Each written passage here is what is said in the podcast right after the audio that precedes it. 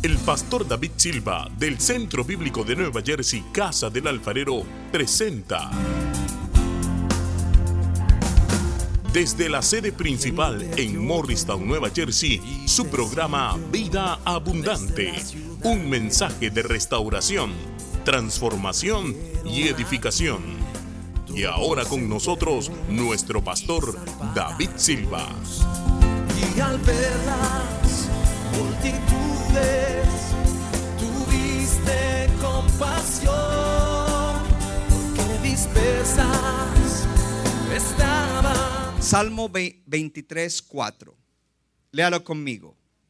Aunque ande en valle de sombra de muerte, no temeré mal alguno, porque tú estarás conmigo.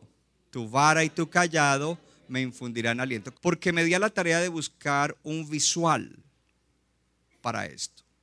Hay un tipo de valles, camino de Jericó a Jerusalén, que no son como los valles que le describí hace un rato atrás, sino que son valles angostos, quizás 15 a 20 pies entre el monte que está a este lado y el monte que está al otro lado. Y esos montes no son montes comunes y corrientes, son como paredes, como muros muy altos, de 800 pies de alto. Y una de las cosas que usted tiene que imaginarse es que si usted anda por uno de esos valles, usted no va a tener totalmente la luz del sol alumbrándole, sino que va a haber sombra. Y ese es el valle al cual se refiere David en el Salmo 23. ¿Por qué David sabía de eso? Porque David fue pastor de ovejas, ovejas, no de gente, sino de ovejas. Antes de ser pastor de gente fue pastor de ovejas. Y muchas veces tuvo que pasar por esos valles. Y él sabía las dificultades y los peligros que había en ese tipo de valles. Porque en esos valles se escondían los ladrones. En esos valles en el tiempo bíblico estaban los leones, los osos y los lobos. Y entrar en un valle de eso y no tener suficiente luz traía peligro. ¿Sabe que a veces el valle por el que pasamos es un valle así, en el cual no vemos con claridad? Y es como muy angosto y como que no hay para dónde ir. Y además de eso hay cosas que nos están atacando es como que el infierno se desató totalmente contra nosotros y en todas las cosas no nos está yendo bien. Estoy hablando a alguien, alguien ya pasó esa experiencia y dice, ya yo entiendo, ahora entiendo que era esa clase de valle. Esa es la clase de valle del cual habla el Salmo 23. ¿Cuánto le dan gloria a Dios?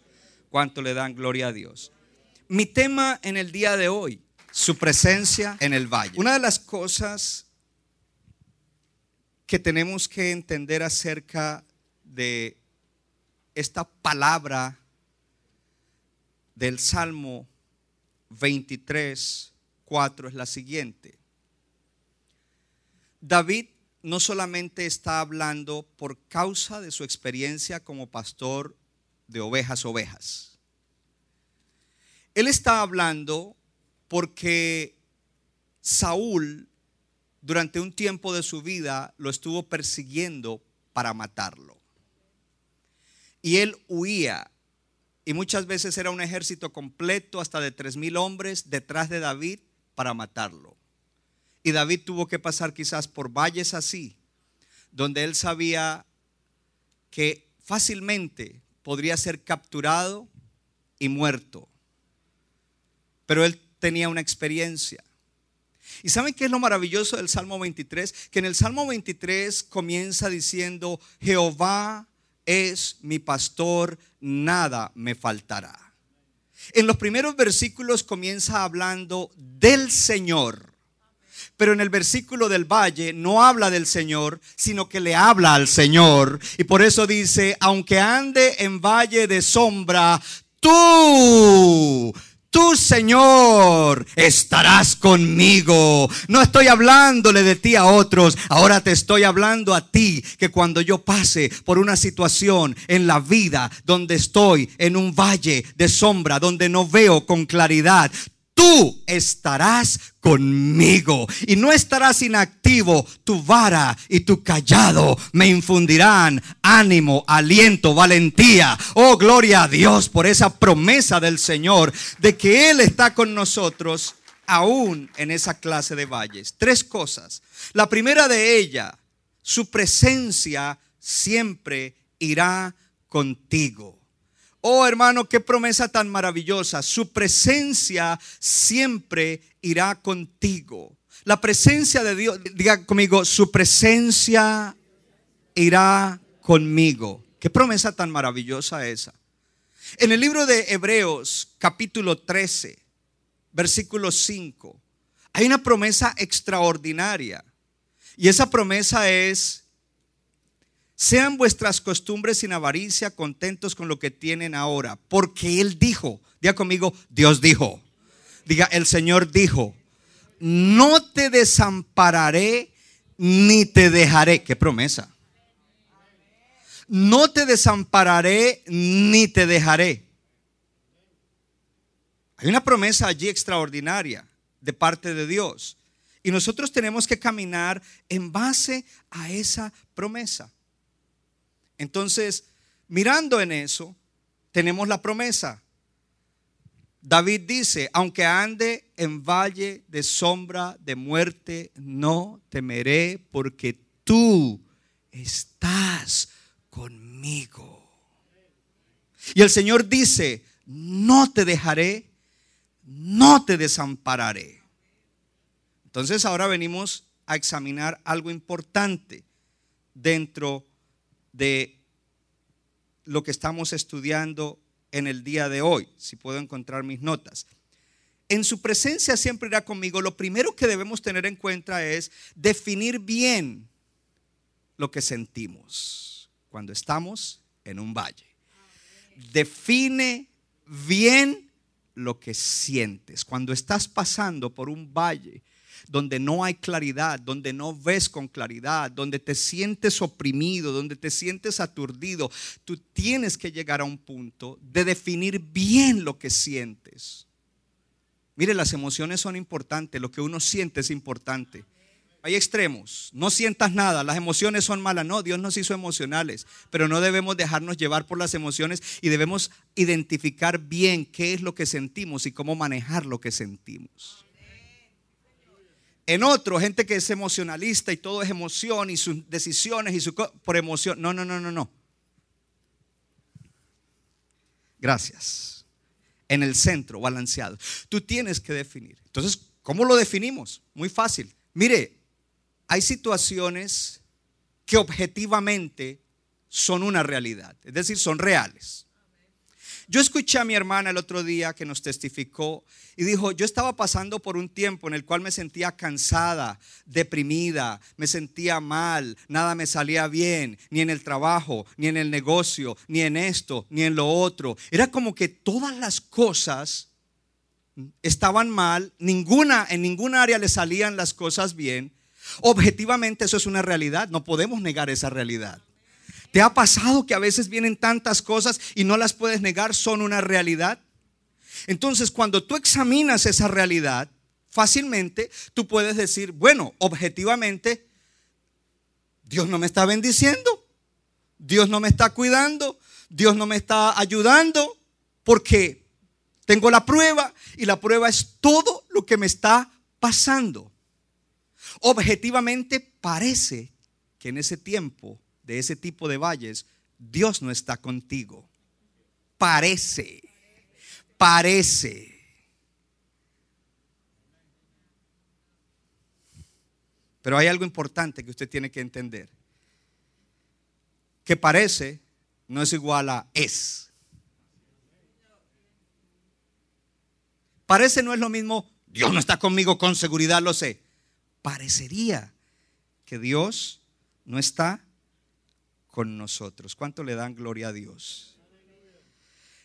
Entonces, al mirar eso, quiero decirle en este momento que eso no es verdad. Primero que todo, David nos dio testimonio de que Dios sí está con él. Hello. Pero entonces viene también, objetivamente parece que Dios no está ahí. Objetivamente, al ver los resultados y lo que está pasando, no está. Pero también hay una parte subjetiva. La parte subjetiva es que sea que Dios esté cerca o no, sea que sintamos a Dios o no lo sintamos, sea que gustemos de Dios o no gustemos, nosotros no lo estamos sintiendo. Esa es la parte subjetiva porque es adentro. Y el pastor me está diciendo que en medio de esta prueba, Dios está conmigo, pero yo no lo siento.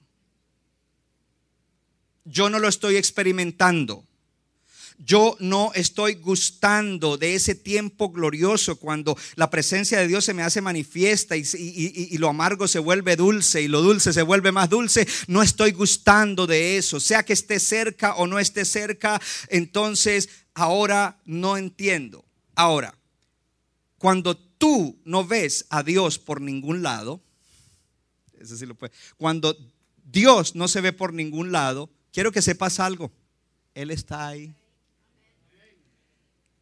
Cuando no lo ves por ningún lado, Él está ahí.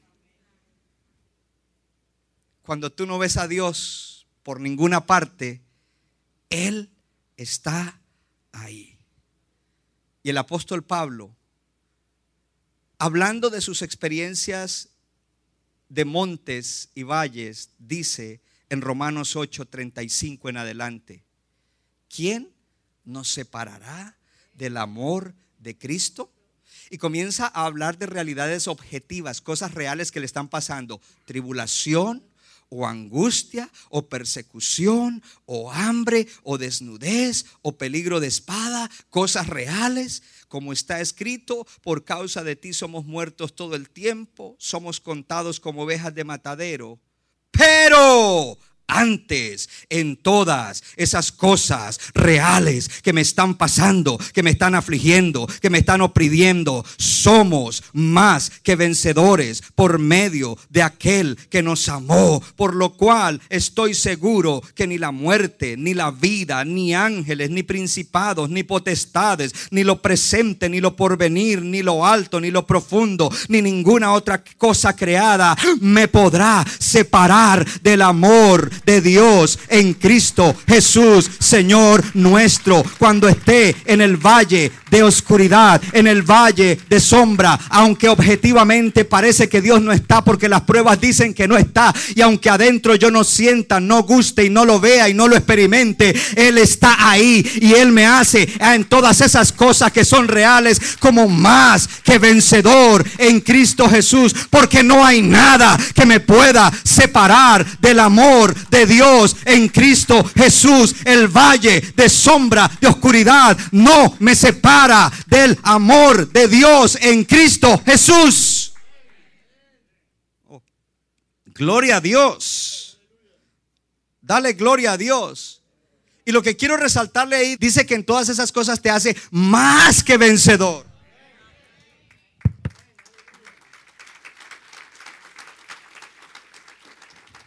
No dice que te hace vencedor, te hace más que vencedor y el argumento de Pablo es, ¿sabe por qué me hace más que vencedor? Porque Él está presente. Él no está ausente, Él no me abandonó, Él no me dejó, aunque no lo siento, aunque la prueba dice que no está, Él está presente. Oh, levante su mano y diga, Señor, ayuda mi incredulidad. Creo, creo que tú estás conmigo. Y no solamente Pablo está diciendo que Él está contigo, Pablo está diciendo, cuando entras en ese valle, el propósito de Dios es que lo veas a Él más claramente. Cuando Dios te mete en ese valle, Dios tiene propósitos. Y uno de los propósitos es que llegues a ver a Dios más claramente que cuando lo viste el día que tuviste ese triunfo y estabas en la cima de la montaña, Luis. Oh, yo no sé usted, pero yo quiero ver al Señor más claramente. ¿Cuántos quieren ver al Señor más claramente? Pues para eso es necesario pasar por valles de sombra de muerte y conocer más al Señor. Y por eso David podía voy a decirlo, jactarse y decir, hey, cuando Saúl me perseguía y yo estaba allí acosado y como que ya venía y al lado derecho veía una pared de monte y al otro lado una pared de roca y al frente no sé si me salía un obstáculo o una fiera, ahí era mi fin. Pero mi experiencia es que en ese momento el Señor estaba conmigo y al estar conmigo yo no tenía ningún temor porque Él me estaba infundiendo aliento y porque sabía que la mano de él me estaba defendiendo con su vara y que con su callado me estaba dirigiendo y me estaba alentando. Esa es mi experiencia. Y él entonces lo que está diciendo es, yo vi más claramente a Dios en su presencia cuando estuve en el valle que cuando estaba ganando las batallas. Ese es el desafío del día de hoy. El punto 2. Lucha por su presencia. Hermano, cuando uno está en un valle, y las pruebas le dicen Dios no está objetivamente, parecería que no está. Y subjetivamente tus emociones y sentimientos te dicen, Él no está contigo. Yo no lo siento, yo ahora no siento esa presencia como a veces cuando en la iglesia, yo no siento eso en ninguna parte ahora. A mí me duele a veces cuando hay una presencia gloriosa aquí y de pronto hay algún hermano en todo metido en la presencia y algún hermano escaneando a los demás.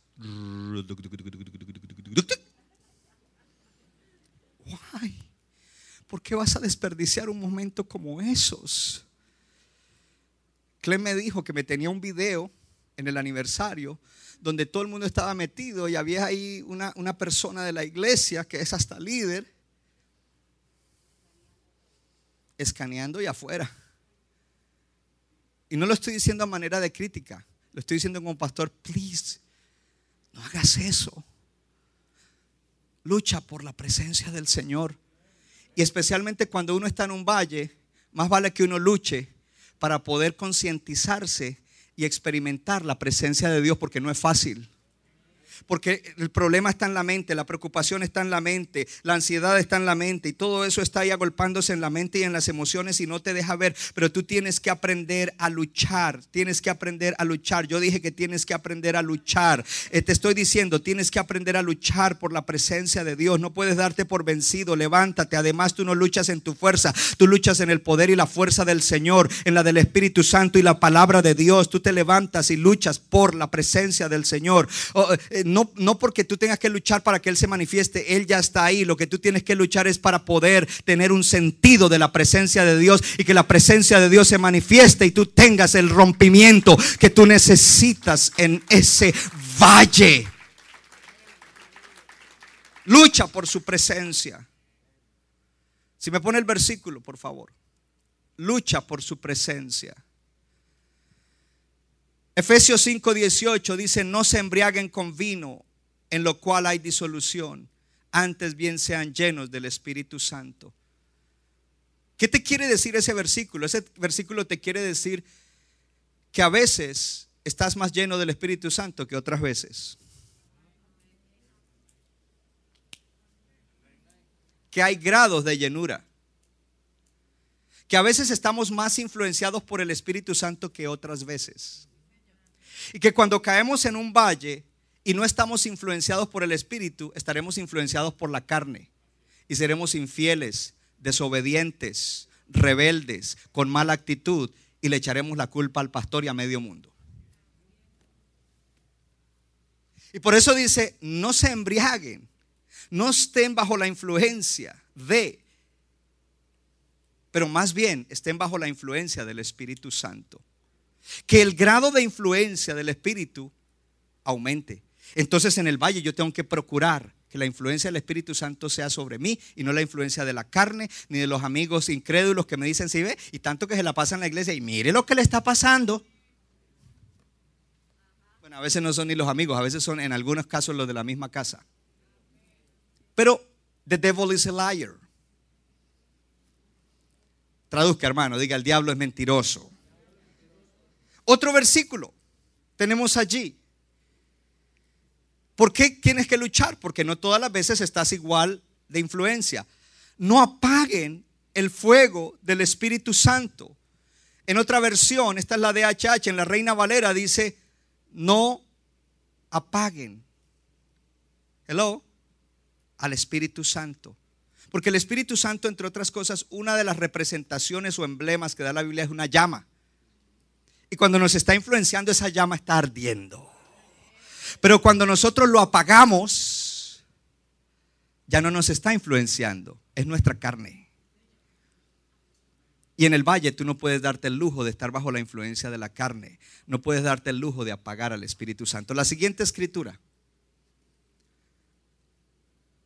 Una oración apostólica. Señor, abre los ojos de nuestro corazón para que sepamos cuál es la esperanza a que Él nos ha llamado, las riquezas de su gloria de los santos. Hello. Y luego dice, y, y en el siguiente dice, y la supereminente grandeza del poder de Dios.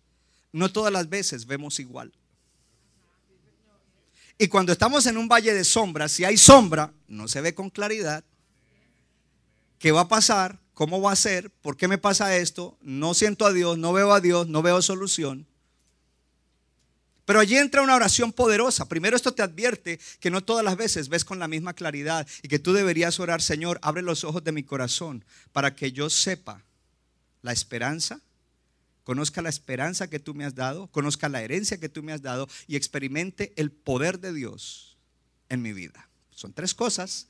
Repítalas, hermano. Diga, Señor, abre mis ojos, los ojos de mi corazón, para que yo sepa la esperanza que tienes para mí, para que yo sepa cuál es la herencia que me tienes y para que yo experimente el poder de Dios, que es el mismo que levantó a Cristo de los muertos. Usted necesita eso. Oh, gloria a Dios. ¿Cuántos le dan gloria a Dios?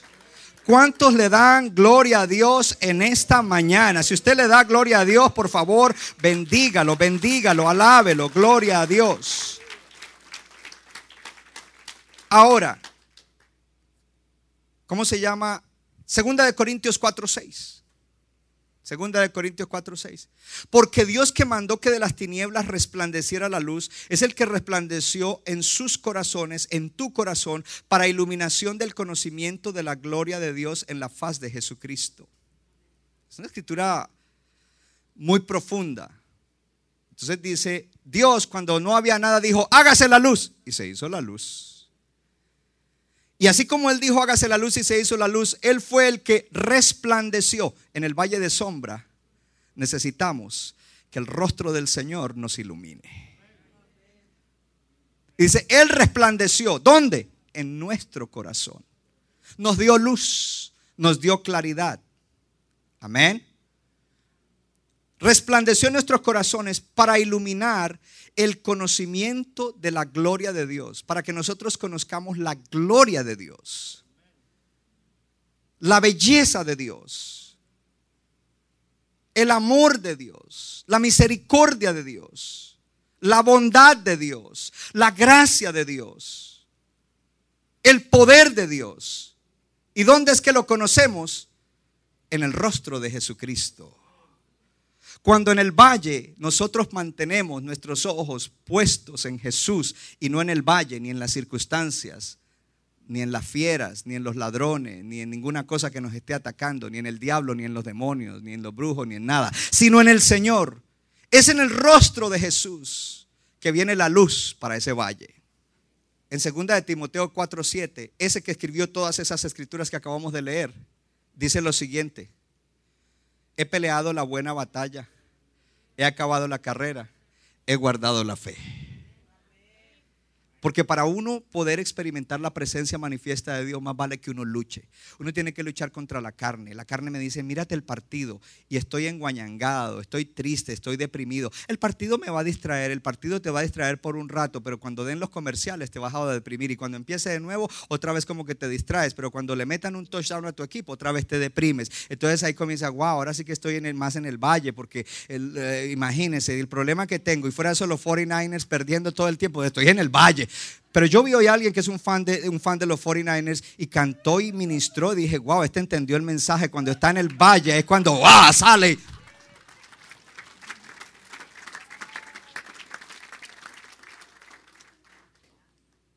Hello, lucha por su presencia. Entonces tengo que luchar contra mi carne y tengo que aplicarme a buscar a Dios. Tengo que aplicarme a hacer cosas que usualmente no hago, que no quiero hacer Pero la semana pasada hablamos de eso, aunque no quiera lo voy a hacer. Aunque no quiera orar, voy a orar. Aunque no quiera leer la palabra, voy a leerla. Aunque cuando ore no sienta nada y hasta me aburra con mis oraciones, a veces cuando estoy haciendo un valle me aburre. Y digo, qué aburrida oración, David. Pero no importa, porque después Dios la va a contestar. Dios dice, David, esa es la que te voy a contestar. La otra, cuando estabas ungido, ah, te la contesto, pero esta es la mejor. Yo, esta es la que te voy a contestar. Porque aunque estás enguañangado, aunque estás arrastrando la chancleta, estás orando. Aunque no me sientes, estás orando. Aunque no querías orar, estás orando. Lo cual significa que tú sabes que yo soy el único que puedo hacer la diferencia en ese valle de sombra, de muerte. Gloria a Dios. Oh, hermano. Tú tienes que luchar y tienes que luchar contra tu carne, contra tus costumbres, contra tus hábitos. Acuéstate más temprano y levántate más temprano. Aprende a buscar a Dios. No, lo, no sigas orando de la misma manera y teniendo un devocional de la misma manera. Cambia, cambia el sitio, cambia la dinámica. Es más, si tú oras en pijama, pues ahora cambia. Y diga, Señor, me voy a bañar, porque me voy a presentar delante de ti bien bonito en la mañana. Me voy a cepillar, Señor, para que mi aliento no te moleste. Y entro delante de la presencia, bañado. ¿Sabes qué? Esa es la ropa con la que te vas a ir a trabajar. Hasta la ropa se va a ir impregnada de la unción. Porque a veces la unción se queda en la pijama.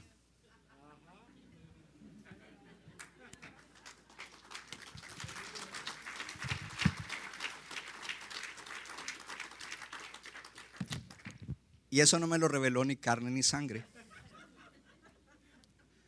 ¿Cuánto le dan gloria a Dios? Pelea. Entonces, pelea, lucha para ver y gustar de Dios. Dice la Biblia y el mismo salmista, gustad y ved que el Señor es bueno. En el valle tú tienes que gustar y ver que Dios es bueno. Procurar intensamente que la presencia, eh, llegar a ese punto en el cual rompes esa barrera donde no disfrutas de la presencia manifiesta y tienes que hacerlo y hacerlo y hacerlo hasta que finalmente vas a lograr que Dios se glorifique en tu vida. Batalla por su presencia. Batalla por la presencia del Señor. Oh, yo no sé si usted está aquí en esta mañana, hermano, pero esto es cuestión de batalla. ¿Cuánto de verdad tú quieres la presencia del Señor? ¿Cuánto de verdad la quieres? Amén. Gloria a Dios. Número tres. Aleluya. No apagues el fuego del Espíritu. La escritura de Tesalonicenses, donde dice no apaguen el fuego del Espíritu, que es 1 Tesalonicenses 5:19, lea conmigo. 1, 2, 3 no apaguen el fuego del Espíritu. Entonces, comencemos y analicemos lo siguiente.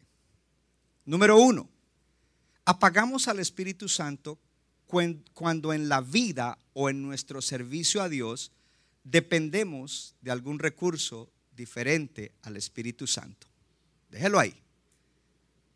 Cuando estoy pasando por ese valle y yo trato de depender del médico, del abogado, del especialista, del hermano, del jefe, allí yo entristezco al Espíritu Santo. No quiere decir que Dios no puede usar a algunos de ellos, Dios los va a usar, pero yo debo depender, el recurso principal que tengo es al Espíritu Santo.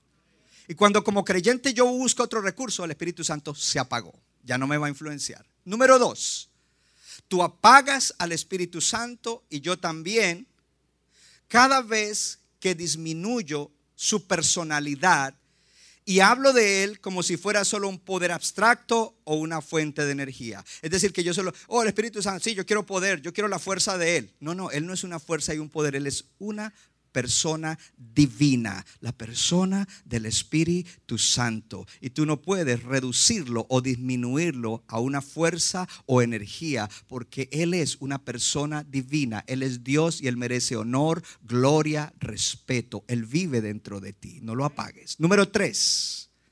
Apagas al Espíritu Santo cada vez que reprimes su obra de impartir dones y ministrar la iglesia a través de ellos.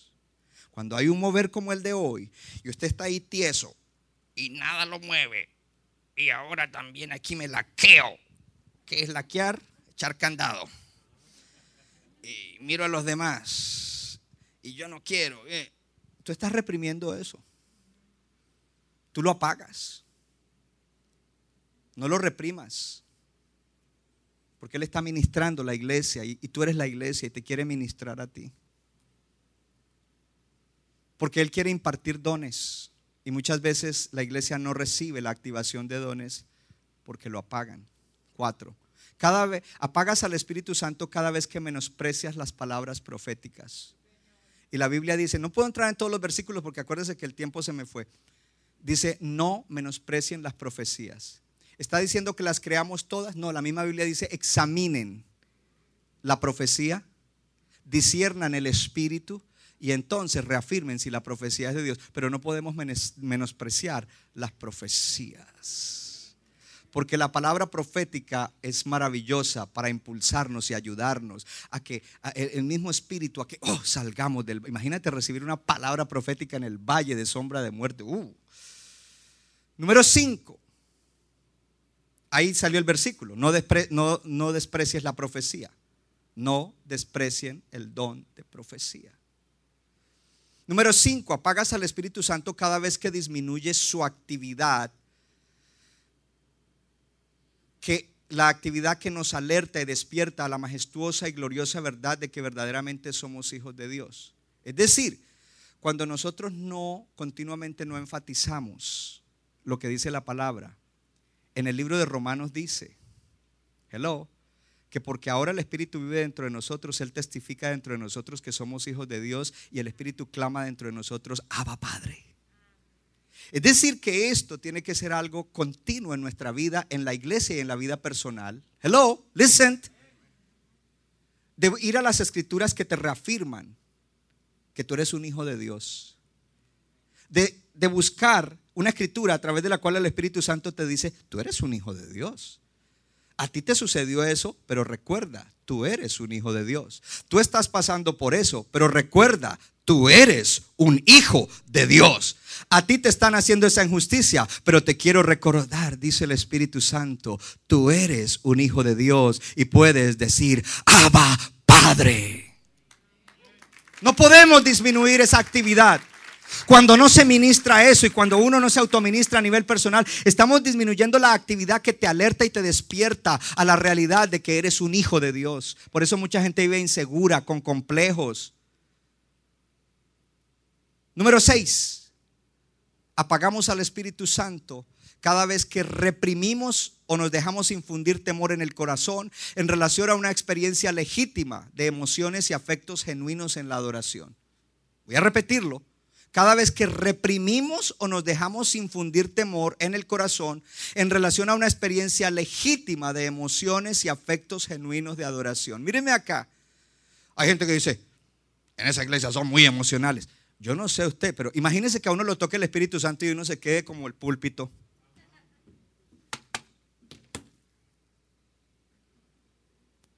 O como esto.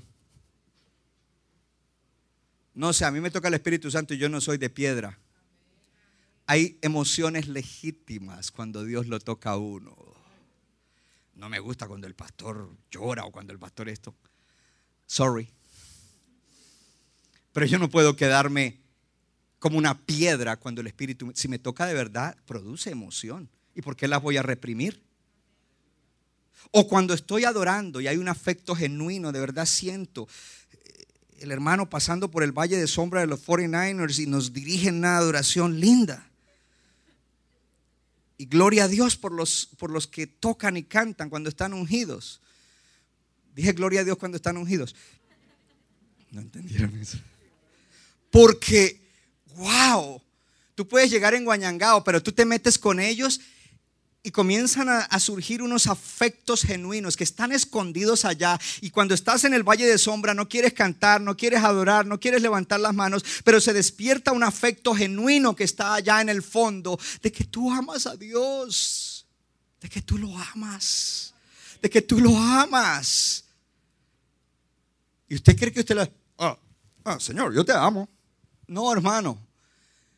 Usted no ama nada cuando usted lo hace mecánicamente y por hacerlo. Pero cuando eso fluye de adentro, ¿por qué lo vas a reprimir? No, pero es que los demás me miran. ¿Y qué importa? ¿A mí qué me importa que me miren? Además, si tú estás pensando que te miran, te crees mucho. Porque tú no estás aquí al frente. Nadie te está mirando. La gente está metida con Dios. Siete. Apagamos al Espíritu Santo cuando no estamos en un ambiente que permite espontaneidad o la guianza del Espíritu Santo. Aquí hay un ambiente donde permitimos la espontaneidad del Espíritu Santo y la guianza del Espíritu Santo. Por eso aquí no hay programa. Yo casi sigo eso y me voy sin predicar. Pero era importante que recibieras la palabra para corroborar lo que Dios hizo al comienzo. Yo no sabía que Dios se iba a mover al comienzo. Mi idea, Clen, era predicar media hora como me has aconsejado y después tener 15 minutos de ministración para que experimentaran lo que prediqué. Pero como Dios es Dios, dice, no, David, porque entonces tú vas a creer que fue tu plan. Déjame, yo hago de esta manera. Primero yo les doy la experiencia y después tú les das la palabra para que ellos digan, ah, eso fue lo que yo experimenté. Yo hoy no reprendí, no, no reprimí. Yo hoy permití, el pastor permitió la espontaneidad del Espíritu Santo. El pastor permitió la guianza del Espíritu y por eso fuimos bendecidos, sanados, liberados. Oh, gloria a Dios. Ahora, esto es importante que tú lo hagas, no solamente cuando estás en la iglesia, pero tú debes permitir espontaneidad en tu devocional personal. Yo voy a hacer mi devocional. Versículo del día, bla, bla, bla, bla. Padre, oh, ¿qué sentí nada? Deja que el Espíritu se mueva. Todos los días debe ser diferente tu devocional. Todos los días no debes orar por lo mismo. Debes ser guiado por el Espíritu. Debe haber mover del Espíritu diferente porque el Espíritu sabe lo que tú necesitas. Y cuando no sabes qué decir como conviene, Él intercede dentro de ti aún con gemidos indecibles. Gloria a Dios. ¿Para qué nos sirve todo esto? Número uno, para seguir adelante en nuestra vida, que a veces pasa por valles de sombra de muerte. Número dos, para que sirvamos al Señor como Él nos ha llamado, porque Él nos eligió para servirle y tocar vidas y ganar almas y transformar gente. Ese es el llamado. Y aunque a veces estemos en un valle de sombra, su presencia está ahí. Y este pastor pasó por valle de sombra de muerte por varios meses pero usted nunca me vio menguar, nunca me vio dejar de predicar, nunca me vio dejar de hacer todo lo que hago y todo lo que tengo que hacer. Y muchas veces lo hice cansado, enguañangado, desanimado, ansioso y hasta deprimido. Muchas veces lo hice. Y no yo, sino la gracia de Dios. Y la gloria y la honra para el Señor, para el Espíritu Santo que es el Señor. Centro Bíblico de New Jersey, Casa del Alfarero, presentó su programa Vida Abundante. Si usted desea obtener más información y lo último que acontece en nuestro ministerio, visítenos en el internet www.centrobibliconj.org.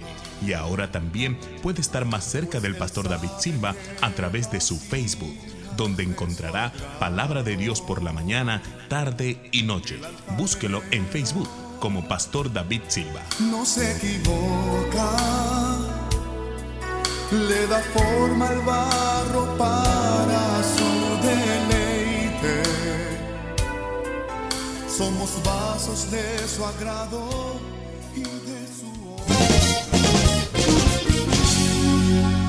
Nuestra iglesia está localizada en la 63 de la Abbott Avenue en Morristown, Nueva Jersey. Miércoles 7 y 30 de la noche, domingo 8 y 30 y 11 de la mañana. Para más información, llámenos al 973-292-0170. 973-292-0170.